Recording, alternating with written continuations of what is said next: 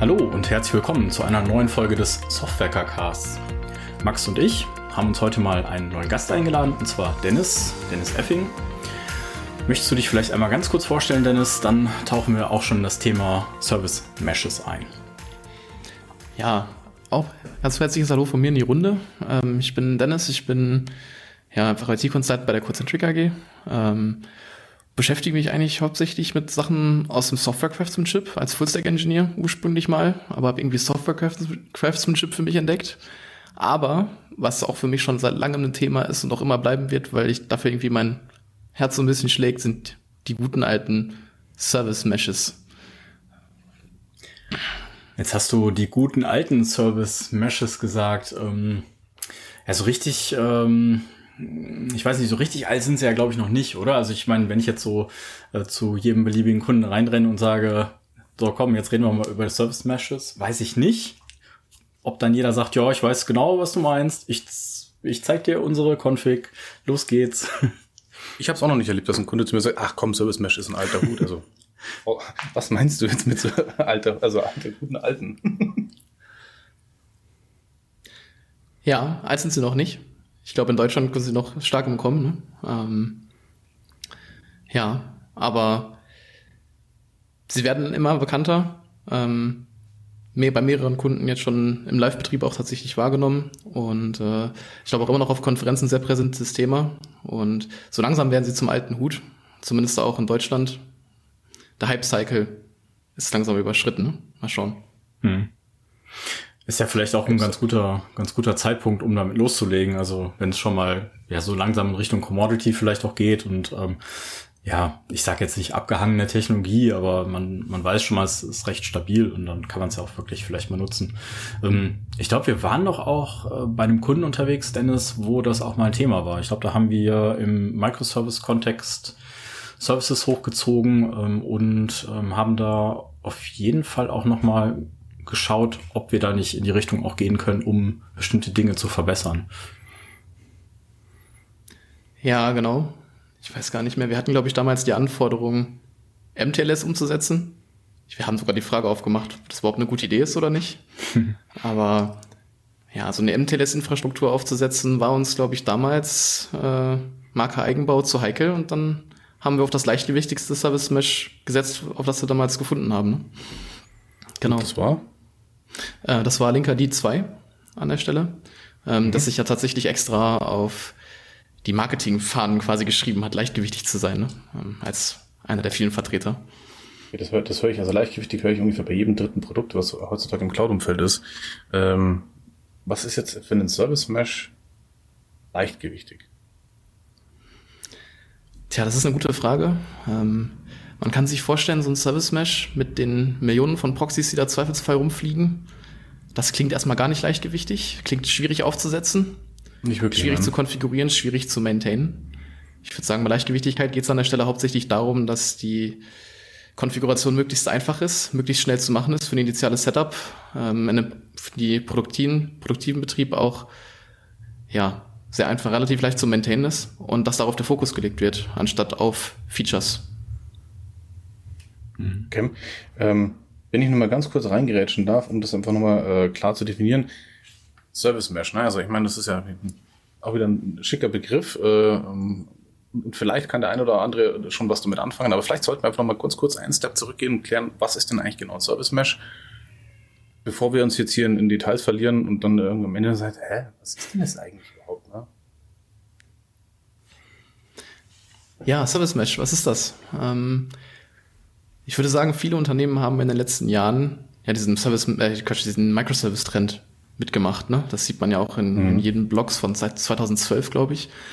Und irgendwann haben die Unternehmen erkannt, so, das ist irgendwie gar nicht mal so einfach umzusetzen. Wir müssen plötzlich jede Menge Zeug in die Services setzen. Vorher in unserem schönen Monolithen, jetzt in Hunderte. Wir brauchen irgendwie Security, wir brauchen irgendwie Resilienz, wir brauchen irgendwie Tracing, also ein Zeug. Und das müssen wir plötzlich jetzt hundertmal machen. Und dann gab es irgendwie diese Phase, wo diese Frameworks so bekannt waren, ne? Der Netflix OSS Stack zum Beispiel, mit den ganzen Technologien, die da drum, mhm. rumliegen. Ähm, gerade mit Spring Boot auch dann verknüpft irgendwie im Java-Umfeld. Ja, das war doch dann der Punkt, ich, Entschuldigung, dass ich da so reinspringe, aber das war doch dann der Punkt, dann habe ich das äh, in meine Applikation alles reingeholt. Also das, was du jetzt alles beschrieben hast, ähm, alles, was da so an Cross-Cutting Concerns ist. Das heißt, ich habe mir Libraries reingezogen, die sich dann, weiß nicht, so einen Circuit Breaker gebaut haben und alles, also die Komplexität war dann jetzt auf einmal da, da in diesem Ding. Ähm, genau. Das war so der Zustand dann. Genau, und das, das war irgendwie so ein bisschen konträr zu dem, was man eigentlich machen wollte, ne? So kleine, schöne, schlanke, fachliche Services bauen. und dann hat man plötzlich das Problem gehabt, dass die Frameworks ja auch noch Versionen haben und dann was passiert, wenn ich mein Framework aktualisiere und das bei einem anderen Service nicht tue und so. Funktioniert das dann überhaupt noch zusammen? Ne? ja, das, das klingt nach so einem typischen Software-Lifecycle-Problem. Ne? Du brauchst etwas Kleines, was einfach ist und dann, ach, dann brauchen wir noch das und dann brauchen wir das noch und dann müssen wir das noch haben. Ach, warte mal, die Security und, und, und die Themen müssen wir auch noch mit bedenken und dann hast du wieder ein riesen Ding da. Verstehe, okay, ja, bin ich bei genau. euch. Und dann war der Gedanke, okay, können wir das irgendwie anders lösen als Frameworks? Und dann hat man die Idee gehabt, hey, lass uns das doch mal irgendwie in die Netzwerkebene heben und dann hat man plötzlich Proxy-Server verwendet dafür. Früher hat sich das hat, dann hat sich da relativ schnell der Begriff Multipurpose Proxy-Server dafür etabliert. und dann hat man angefangen, ganz viele Proxy-Server zu konfigurieren und zu deployen und das auch einzeln zu machen. Ja, und dann hat man gemerkt, das ist auch nicht die beste Idee, weil man dann jeden Proxy-Server einzeln konfigurieren ja. muss. Mhm, genau. Mhm. Und was macht man dann heutzutage, wenn man ganz viel Zeug konfigurieren muss? Genauso Kubernetes hat das vorgemacht, ne? Wir führen irgendwie eine Control Plane ein, die das irgendwie zentral für uns managen soll. Und ähm, genau das hat man dann gemacht. Und plötzlich war das Service Mesh geboren, das jetzt aus Proxy-Servern besteht, das Data Plane, das den gesamten Netzwerk-Traffic unserer Applikationen ähm, verwaltet, ja, überwacht und steuern kann. Mhm. Und die Control Plane, die dann dafür da ist, das Data Plane zu konfigurieren und auch wieder zu überwachen. Genau.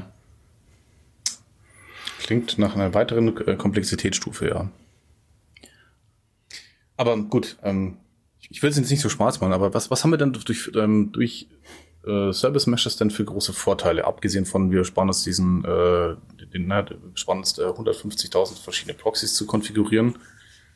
Ähm, was, was, was bietet denn so ein Service Mesh dann sonst noch an weiteren Vorteilen? Was man mit Plain Kubernetes wahrscheinlich nicht kriegt.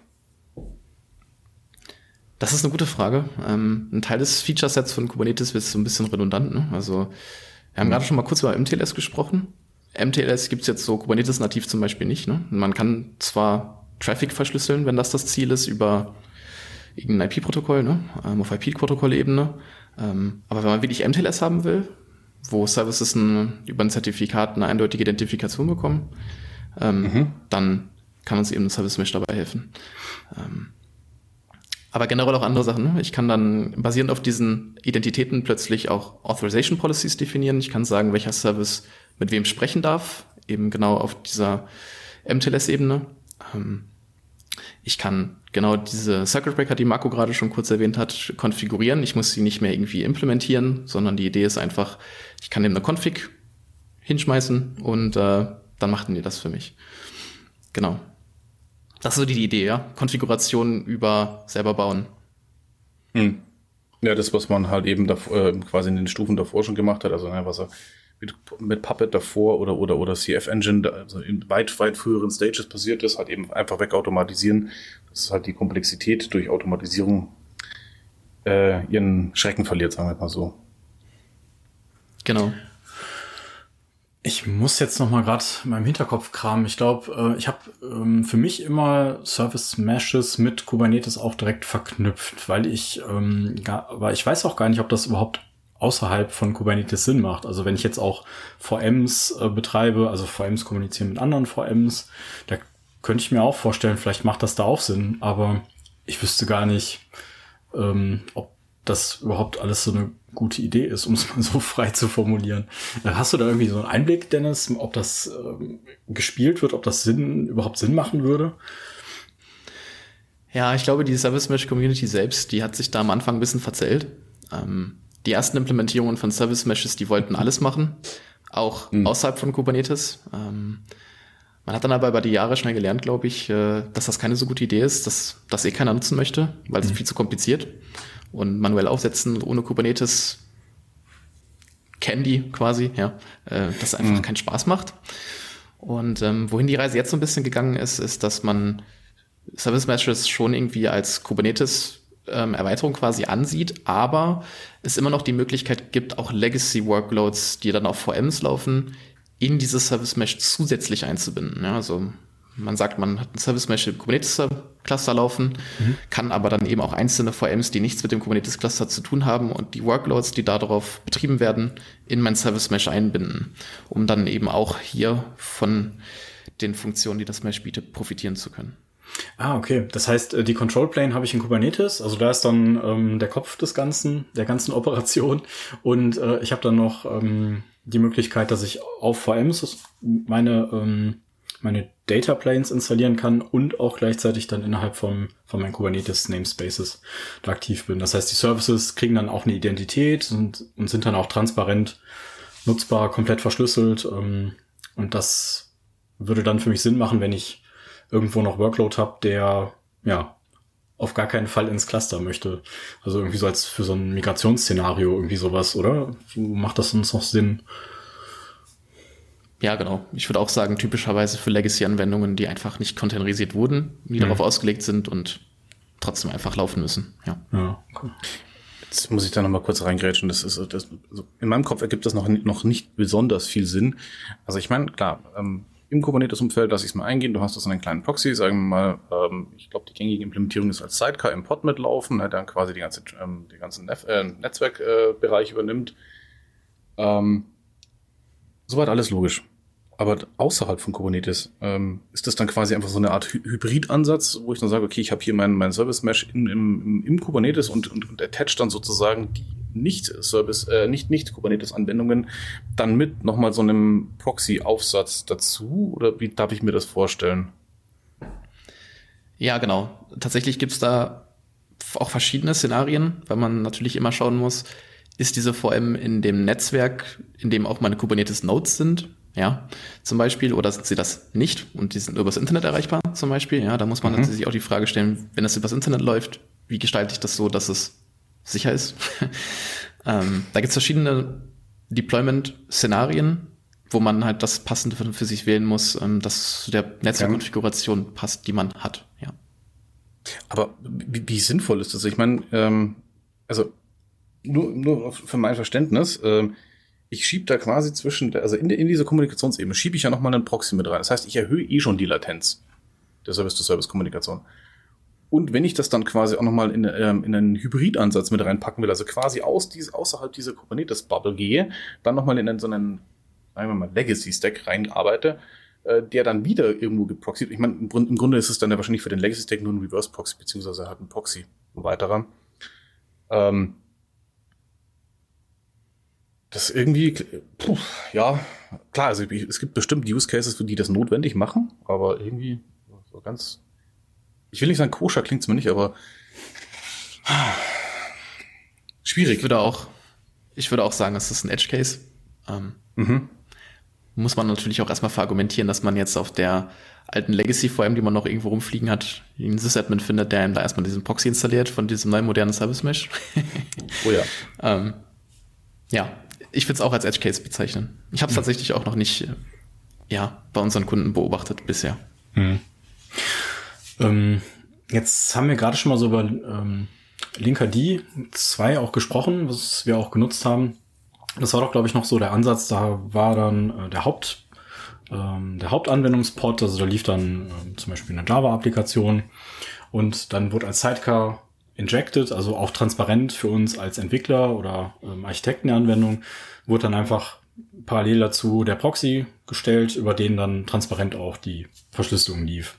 Das heißt, für uns war das ja auch ziemlich einfach. Ist das eigentlich noch State of the Art? Das ist ja jetzt auch schon wieder ein bisschen veraltetes Wissen, was ich hier habe. Ähm, Gibt es da irgendwie neue, neue Schritte, die man so geht? Ja, das ist äh, auch eine sehr interessante Entwicklung, muss ich sagen. Ähm, es gibt mittlerweile neuere Ansätze, die dann aber auch Trade-offs sind, würde ich sagen. Also das Sidecar-Pattern ist immer noch das mit dem größten Feature-Set. Ja, sagen wir mal so. Ähm, mittlerweile gibt's dann aber auch zum Beispiel ähm, Cilium als CNI-Plugin von Kubernetes eigentlich, das über eBPF ähm, Service Mesh ähnliche Funktionalität anbietet.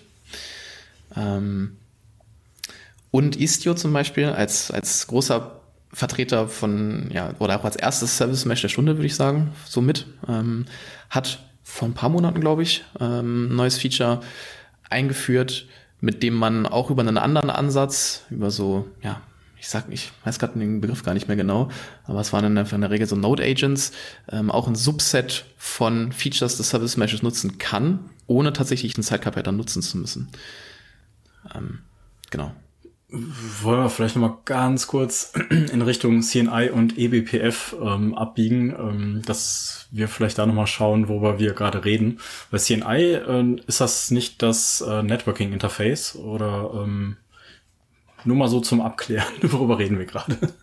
Genau, Container Network Interface. Ähm, typischerweise braucht man sowas, um diese Kubernetes ähm, Network Policies zum Beispiel festlegen zu können. Ne? Wer darf ja eigentlich gerade mit wem sprechen und so weiter. Ähm, und hier gibt es dann eben jetzt noch eine Erweiterung on top, wenn man so will, ähm, wo man mit diesem CNI-Plugin oder CNI-Interface-Implementierung äh, Cilium ähm, über das eBPF-Protokoll, das im Linux-Kernel existiert, ganz ja, sehr Service Mesh ähnliche Funktionalität einfach konfigurieren kann. Ähm, Ding, ich habe mir das auch noch nicht genauer angeschaut. Tatsächlich wollte ich das immer noch mal, wollte ich da auch noch mal ein Showcase drumherum basteln. Ähm, äh, es könnte sich auf jeden Fall lohnen, da mal einen Blick reinzuwerfen und das mit dem Feature-Set von so einem Sidecar-Ansatz zu vergleichen, wenn man äh, das sowas in Betracht zieht, so ein Service Mesh einzusetzen, tatsächlich, ja. Hm. Das über eBPF zu machen, äh, ist tatsächlich ein sehr interessanter Ansatz beim, ähm, ja, beim eBPF ja irgendwo auch die Möglichkeit, dass man genau da ähm, halt Schnittstellen halt auch hat. Ähm, ja, tatsächlich sehr interessant. Äh, klingt, klingt zumindest für mich äh, als aus der ähm, Admin-Sicht äh, sogar, sogar ziemlich einleuchtend, weil du halt eben im Netzwerkstack nochmal ein Stück weiter runtergehst. Genau, ja. Okay, cool. Istio, ja stimmt, Istio ist, ist auch noch ein Begriff aus, aus dem Service-Mesh-Bereich. Ja, du hattest jetzt gerade noch mal von dem Showcase gesprochen, Dennis. Ähm, ist das ähm, etwas, was du gerade so in deiner Plus 1 Zeit noch machst? Ähm, die, den Service, Service? Ja, genau. Also wir haben uns damit einfach mal beschäftigt und, ähm, und wir wollten nicht, dass unser Learning irgendwie nur in unseren Köpfen verschwindet und wir es dann wieder vergessen. Und deswegen haben wir einfach parallel dazu, mit wir meine ich übrigens eine Gruppe, die sich da bei uns ein bisschen zusammengefunden hat, ähm, haben wir so einen Showcase drumherum gebaut, der verschiedene Service Meshes miteinander vergleicht, deren Feature Set gegenüberlegt, die Konfiguration mal zeigt, ja, dass man die auch mal direkt vergleichen kann. Und äh, genau, ja, richtig. Das heißt, da kann man auch wirklich mal reingucken. Ähm, ich, ich muss jetzt vielleicht auch noch mal so ein bisschen ein paar Fragen stellen. Also ist irgendwo frei zugänglich, ich weiß nicht, GitHub, GitLab oder so, und ich kann mir theoretisch, wenn ich Lust habe, mich damit zu beschäftigen, da einmal reinschauen, äh, gucken, wie ihr das beschrieben habt und das Ganze mal lokal bei mir dann aufsetzen. Ja, genau, absolut. Ähm, das ist einfach auf GitHub verfügbar in der Codecentric-Organisation. Ähm, das Projekt heißt Habitcentric, ganz fürchterlich angelehnt an unseren ähm, Firmennamen. Und äh, genau, kann jeder klonen, auschecken. Ähm, wir haben auch vor einem halben Jahr die README nochmal ganz general überholt. Ähm, oder dreiviertel Jahr, ich weiß nicht, schon ein bisschen länger her, glaube ich. Ähm, so dass es jetzt hoffentlich verständlich sein sollte. Ähm, aber am Ende des Tages muss man schon sagen, die Konfigurationen da drin sind mittlerweile ziemlich komplex geworden. Mhm. Ich hatte es ja schon mal gezeigt, Marco, und hast du auch gesagt, wow. da muss man schon ähm, sich ein bisschen reinfuchsen. Ähm, Im Grunde ist das nochmal unser gesammeltes Wissen oder unser gesammeltes, unsere gesammelten Tests, ne? Ähm, in kondensierter Form und ein bisschen aufbereitet, dass man es vielleicht ein bisschen nachvollziehen kann. Ja. Hm. Ja, ich finde das total cool, dass ihr das gemacht habt und äh, verlinken wir auch gerne hier in den Show Notes, ähm, weil das auch nochmal zeigt, wie das Wissen so aufgebaut werden kann. Also, weil ihr euch eine Mission gesetzt habt, ihr wolltet in der in der Off-Project-Time, wie sie ja heißt, äh, da Wissen aufbauen, habt das ganz praktisch gemacht. Ähm, eine, eine, Gruppe hat sich da drum gebildet und äh, ja, ihr habt da jetzt auch wirklich ein, ein Projekt aufgebaut, was man auch sich anschauen kann. Ihr habt da Wissen drüber generiert und ähm, ja, ist natürlich dann auch super für so einen Beratungsauftrag, wenn man irgendwo äh, zum, zum Gespräch mal zum Kunden geht, dann hat man auf jeden Fall mindestens sowas schon mal im Hinterkopf und weiß, okay, äh, selbst die Edge Cases habe ich schon mal irgendwo durchimplementiert und weiß auch Bescheid, was dann so los ist. Also von daher finde ich das auch einfach total cool, sowas dann zu machen. Genau, da, was habt ihr denn da verglichen? Welche Service-Meshes? Da ist doch bestimmt Linker die zwei mindestens dabei und Istio, wenn ich dich da richtig verstanden habe. Ja, genau. Also äh, mit Istio haben wir damals angefangen, dann kam relativ schnell Linker die zwei dazu. Mittlerweile enthalten wir auch noch ähm, Kuma von dem API-Gateway-Hersteller Kong und äh, Traffic, mhm. Traffic Mesh. Ähm, genau, das wurde in Traffic Mesh umbenannt. Und ich glaube, wir haben auch auf irgendeinem Branch noch irgendeinen so Open Service Mesh rumfliegen von Microsoft. Ähm, das sind, glaube ich, so die Vertreter, die wir gerade betrachten, ja. Hm. Jetzt muss ich nur echt nochmal saublöd fragen. Weil du sagtest hier Kuma von Kong und um, Traffic Mesh von eben von dem Proxys, äh, schätze ich mal, von, von Traffic, oder? Ähm, genau. Ja. Go geschriebene Software. Ähm, ich meine, Traffic ist ein Reverse Proxy, den kannst du als Reverse oder Forward Proxy benutzen. Und äh, das heißt, diese Mesh-Funktionalität oder diese, diese, das, was, was quasi dann das Mesh ausmacht, ist ja dann, äh, sind ja dann eben Zusatzmöglichkeiten oder, oder, oder Funktionalitäten wie ich, ich würde es mal behaupten, Service Discovery wahrscheinlich noch mit dazu, oder? Und da würde das auch schon gesagt, MTLS. Ja, genau. Also ich, ich glaube, dass diese ganze Mesh-Definition bewusst schwammig gehalten wurde, auch von den Herstellern. Ähm, als das so ein riesiges Hype-Thema war, da hat ja. sich eigentlich, haben alle angefangen, sich Mesh zu nennen. Ich glaube auch Konsul ab einem gewissen Punkt.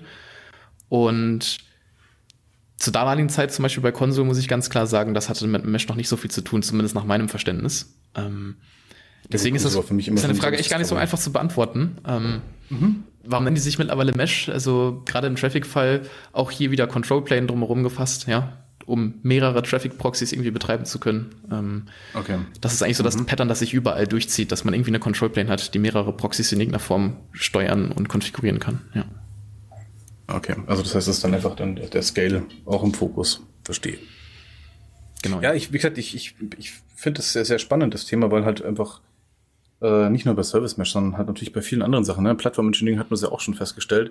Das, ist, äh, das sind alles nicht unbedingt neue Technologie, Entschuldigung, es sind neue Technologien, aber unter der Haube sind es eben altbekannte Pattern, Technologien, die halt eben auf neue Bedürfnisse angepasst wurden, erweitert wurden, etc. miteinander vielleicht kombiniert wurden. Und deswegen finde ich es halt wichtig, dass man auch äh, diese, diese neuen Begrifflichkeiten nicht nur als ein neues Buzzword, sondern auch mal wirklich sagt, okay, ich, ich will verstehen, was, was damit äh, gemeint ist. Ich will verstehen, was, was, was sich hinter dieser Magie da ver, ähm, versteckt. Ja?